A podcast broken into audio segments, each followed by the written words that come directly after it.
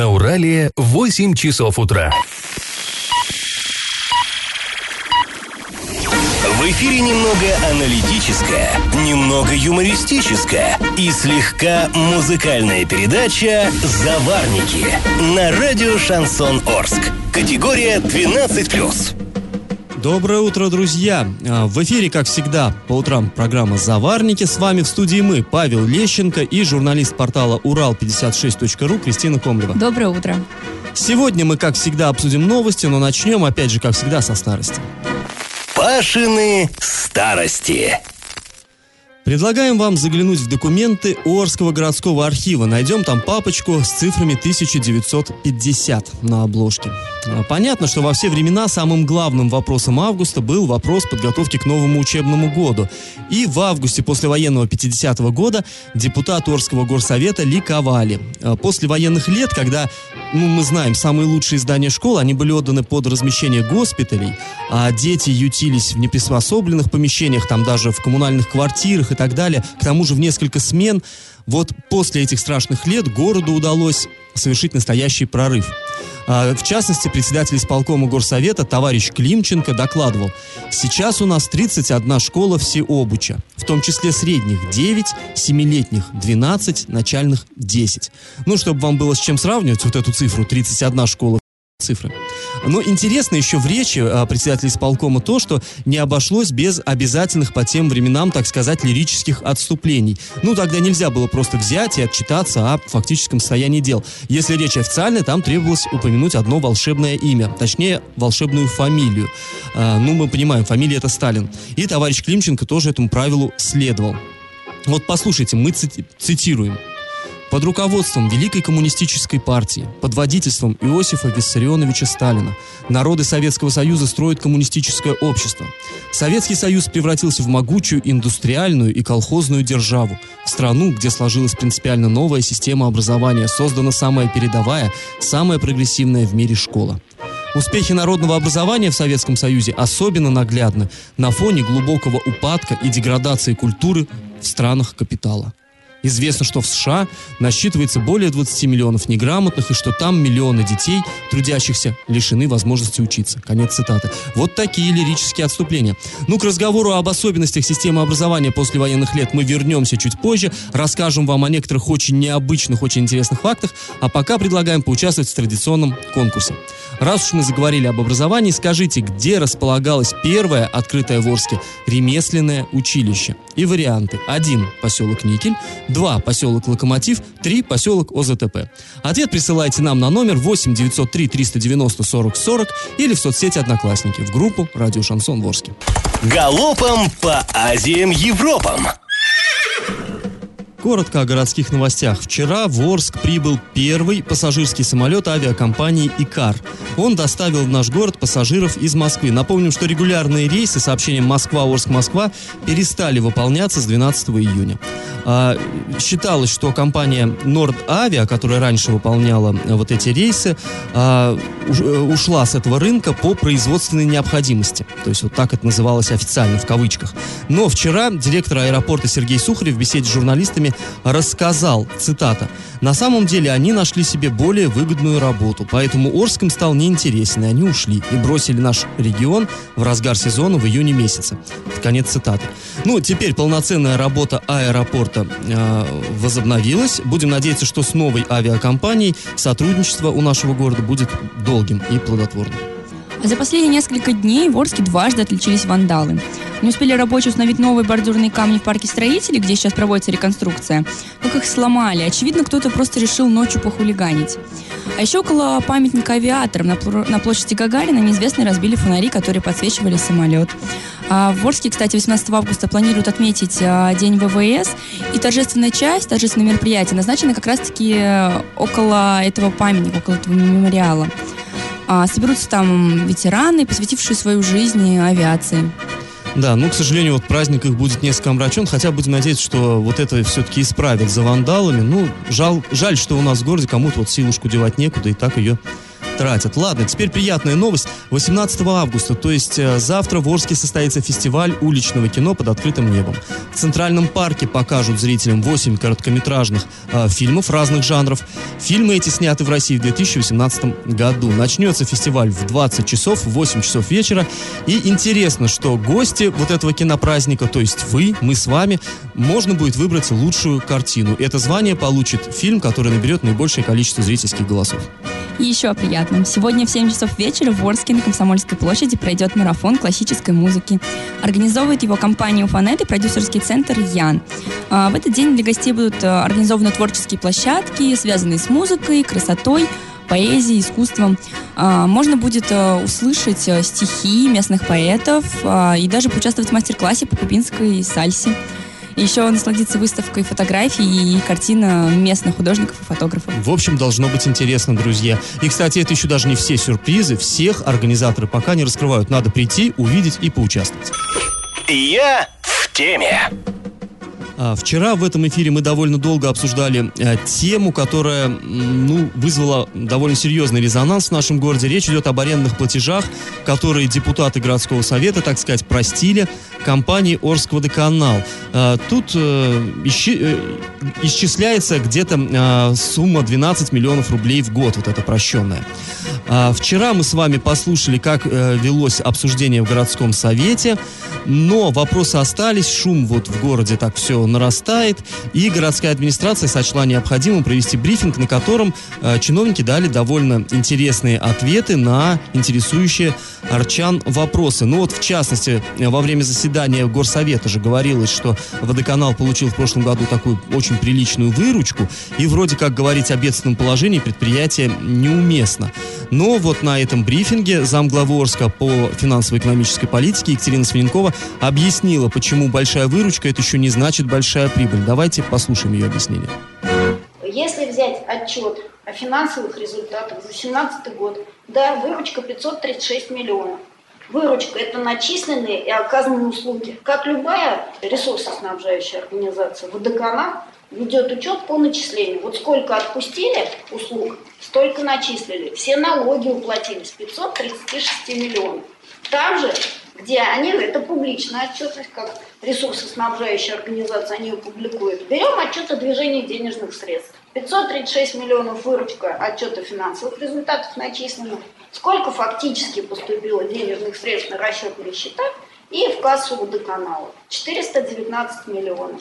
Таким образом, как любая органично, скажем так, действующая организация, потратить больше, чем у тебя есть в кармане, нельзя. Расходов произведено на 419 миллионов.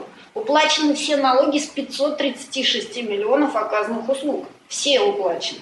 У них нет долгов по налогам, ни по НДС, независимо, собрали, не собрали, как с юрлиц, как с физлиц, а уплатили уже налоги.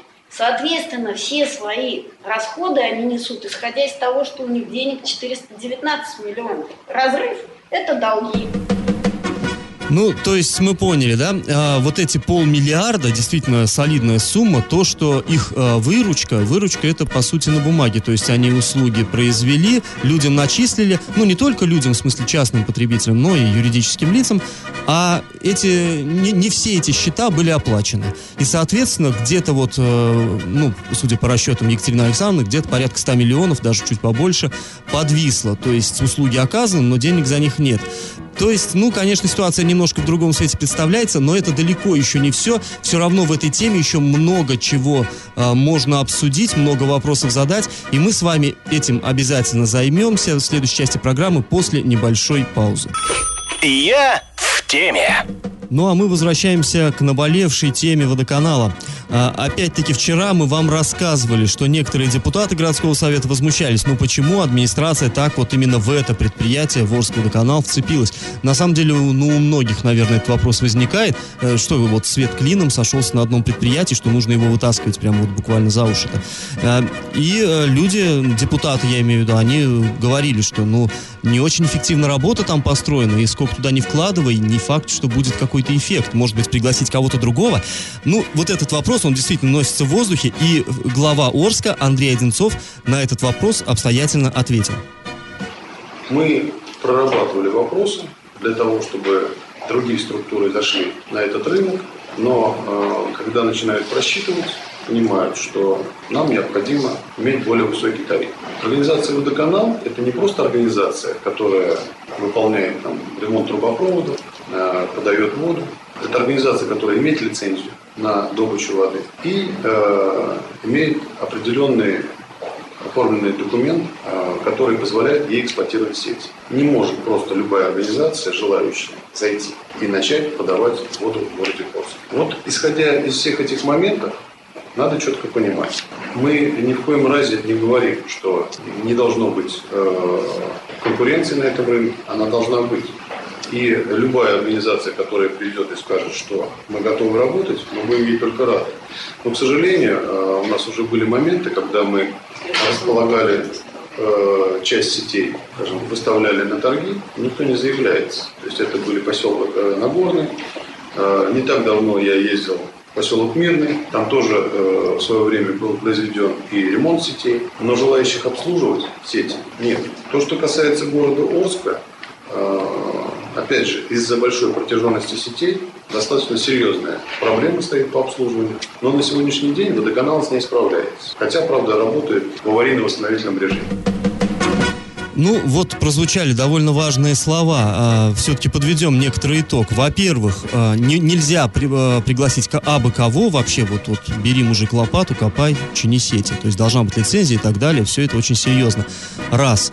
Далее, не очень горят желанием заходить на Орские сети по двум причинам. Они очень протяженные, но мы понимаем, да, чем больше километраж трубы, тем больше шансов, что он порвется, тем, ну, тем больше работы, банально. Э, и плюс они сильно изношены. А, то есть это не очень такой, как э, выгодный, так скажем, бизнес, но требует больших вложений, во всяком случае. Ну и третье, глава признал, что э, вот организация Орского водоканала, она действует фактически в аварийном режиме, то есть латает дыры. Вот. Ну, здесь что, наверное, можно сказать? Ну, Э, допустим, вот эта мера, которую, на которую пошли депутаты, простив вот эти э, арендные платежи, но это вынужденное, может быть необходимое. Тут трудно сказать, ну, наверное, да. Наверное, нужно было помочь э, водоканалу вот как-то выбираться из этой ямы там и так далее. Но все-таки проблема-то не снимается. Сети, вот от того, что сейчас водоканалу простили эти долги, сети не обновляются они не молодеют, они, наоборот, они стареют с каждым годом. Более того, они не сокращаются. Протяженность этих сетей как большая была, так она и будет, она не сократится ни на метр. То есть, в принципе, городу ну что-то с этим надо делать, потому что э, с каждым годом этих протечек, э, там, свещей э, и так далее, все это будет все больше. И э, аварийно-восстановительный режим все-таки, наверное, это не выход. Де, залатывают одну дырку, появляется 10. То есть, ну, будем надеяться, что э, наши городские власти, администрация города э, вместе с депутатским корпусом, ну и, возможно, там с горводоканалом, как-то вот эту проблему планомерно и серьезно все-таки будут решать. Пашины старости. Ну, а мы снова э, вернемся из суетного настоящее в прошлое и продолжим изучать документы из архивной папки, датированной 1950 годом. Тогда, э, в августе 50 -го года, была построена, была готова принять учеников новенькая с иголочки средняя школа «Десятилетка», расположенная в поселке Первомайском. Ей присвоили порядковый номер 26. Ну, все вы, наверное, эту школу знаете. Теперь она уже не новенькая, такая заслуженная школа-ветеран, но выглядит неплохо. А, здесь вот нужно нужно уточнить. Э, я сказал, средняя школа десятилетка. Это важно. Дело в том, что с 1932 года в СССР было установлено три ступени общего образования. Система была не такая, как сейчас. С первого по четвертый классы были начальные, с пятого по седьмой неполное среднее образование, а вот с восьмого по десятый среднее. При этом э, интересный момент, о котором, может быть, вы и не знали. До седьмого класса учились все дети, обязаны были учиться. Образование было обязательным и, конечно, бесплатным. А вот чтобы отправлять свою чаду в восьмой класс, восьмой, девятый, десятый, да, то есть вот получать полное среднее образование, вот этот вопрос родители решали самостоятельно, потому что обучение вот это было уже платным. Э, то есть был э, указом Совета Министров утверждена, утверждена такса, сколько нужно платить э, за это образование. Получилось, получалось не очень дешево. За год обучения в восьмом, девятом и десятом классе за каждый год требовалось выложить по 150 рублей в год. Но это у нас здесь в провинции, а в Москве, Ленинграде и столицах всех союзных республик это стоило дороже, 200 рублей в год. И согласно статистике, обучение ребенка вот э, в этих трех старших классах съедало около 5% семейного бюджета. То есть не так-то это было и дешево. И, кстати, ну просто для справки, обучение в вузах тогда тоже было коммерческим. Как нам это сейчас не кажется диким. Советский Союз, сталинские времена, да, было коммерческое высшее образование. Стоило оно 300 рублей в год. Это опять-таки в провинции, а в столицах, включая Ленинград, 400 рублей э, в год. И вот такой порядок вещей интересно сохранялся вплоть до реформы 1956 года, когда уже образование в СССР стало действительно полностью бесплатным.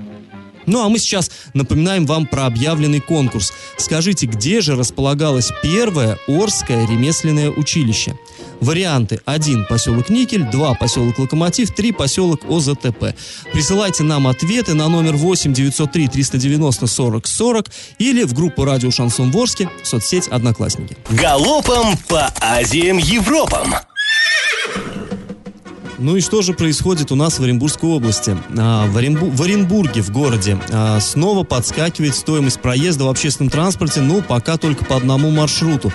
В автобусах, которые работают на маршруте 38, рядом с табличкой о действующем тарифе появилось объявление, в котором пассажиров уведомили, что а, с 18 августа стоимость подорожает до 25 рублей.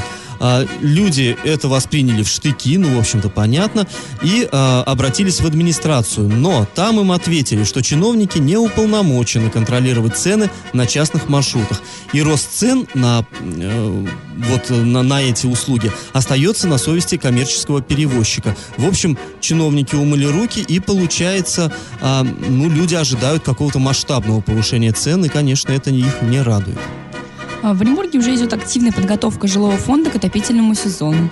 По последним данным, к холодам готовы более 80% домов и более 90% образовательных учреждений. Об этом заявили накануне во время очередного расширенного заседания штаба по теплу. А, В Орске, напомним, аналогичные цифры гораздо скромнее, но к 1 сентября обещали полностью подготовить город к зиме. И как это понимать? Вчера в Ленинском суде Оренбурга прошло заседание суда по выбору меры пресечения главе города Оренбурга Евгению Арапову. Суд принял решение на два месяца отправить его в СИЗО до 14 октября. По мнению следователя, Арапов может повлиять на ход следствия, свидетелей, избавиться от улик или, что хуже, покинуть Россию. А сам Арапов а, виновным себя не считает и вину не признает. Вот что он говорит. Я возражаю против ходатайства следователя. Я имею ряд заболеваний, перенес операцию на носоглотку в 2017 году. У меня есть проблемы с позвоночником, три грыжи, четверо детей, из них трое малолетних. С детьми мы всегда занимались вдвоем. Моей жене будет сложно одной справиться с ними. При необходимости я могу передать загранпаспорт. Никуда убегать я не собирался. Напомним, что задержан Арапов был прямо в больнице, куда лег сразу после ареста своего заместителя. И в день выписки его отправили в следственный изолятор.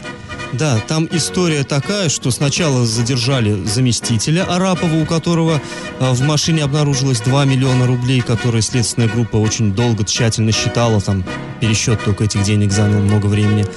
И спустя какое-то время обыск прошел уже дома и на рабочем месте у Арапова.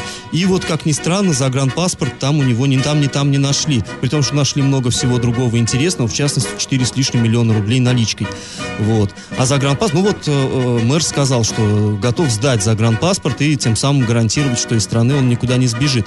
Но на самом деле позиция следствия, в общем-то, понятна, что, конечно, наверное, глава города, даже на- нельзя сказать бывший, а временно отстраненный от обязанностей, наверное, он все-таки имеет какие-то связи и рычаги, чтобы влиять там и на свидетелей.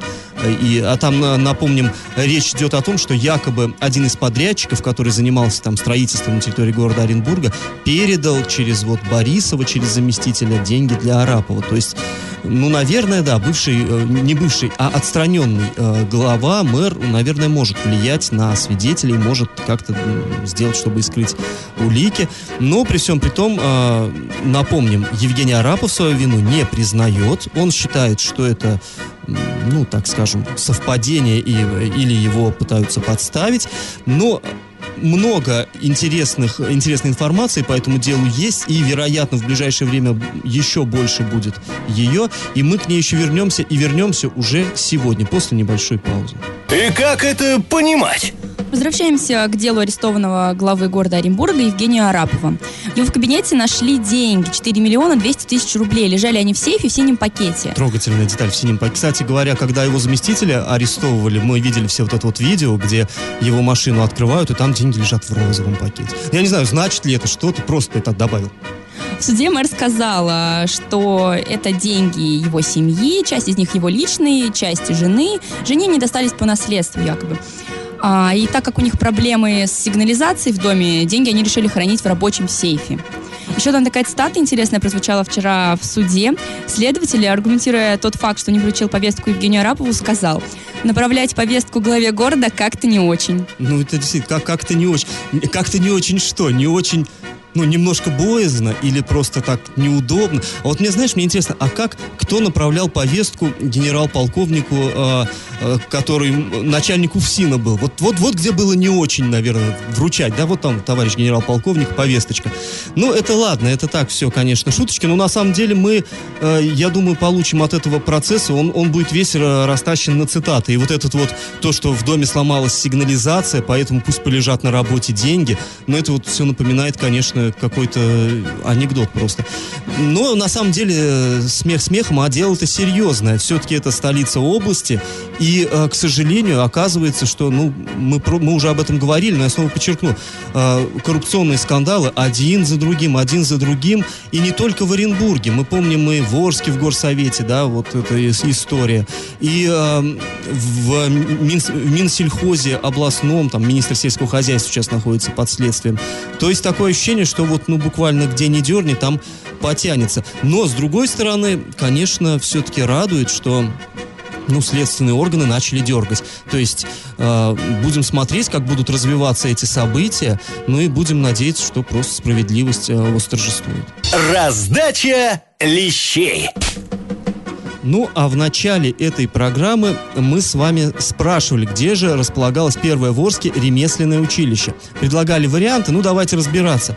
Поселок ОЗТП был основан аж в 1971 году. Ну, конечно, тогда никаких ремесленных училищ уже в помине не было. Их заменили ГПТУ, городские профессиональные технические училища. Это другое. В поселке Локомотив. Локомотив это нынешний проспект Мира, то есть окрестности механического завода Юмза. А, Ремесленное училище, да, появилось, но появилось оно в 51 году. Позже, в, более поздние времена, это училище э, носило название ГПТУ номер один, ПУ номер один. То есть порядковый номер у него позже, да, стал номер первый. И, наверное, это некоторых наших слушателей смутило. Но вообще, когда оно в 51 году возникло, порядковый номер был ремесленное училище 15. Далеко не первым оно оказалось. А вот по-настоящему первое в городе ремесленное училище возникло, конечно, в поселке Никель. И возникло оно еще до войны, в 1940 году. Правильный ответ один. А победителем сегодня становится Юлия. Юлия написала нам в соцсети «Одноклассники». А, Юлия, напишите нам свой номер, чтобы мы могли перевести вам ваш приз. Остальные участники получают утешительный приз, и подарок прозвучит сейчас душевная песня. Ну а мы, друзья, с вами прощаемся. Этот час вы провели с нами, с Кристиной Комлевой. И Павлом Лещенко. Счастливых вам выходных. До понедельника. Пока. Завариваем и расхлебываем в передаче «Заварники». Каждое буднее утро с 8 до 9.00 на радио «Шансон Орск». Категория 12+. Радио «Шансон». СМИ зарегистрировано Роскомнадзором. Свидетельство о регистрации Л номер ФС 7768 373 от 30 декабря 2016 года. Категория 12+.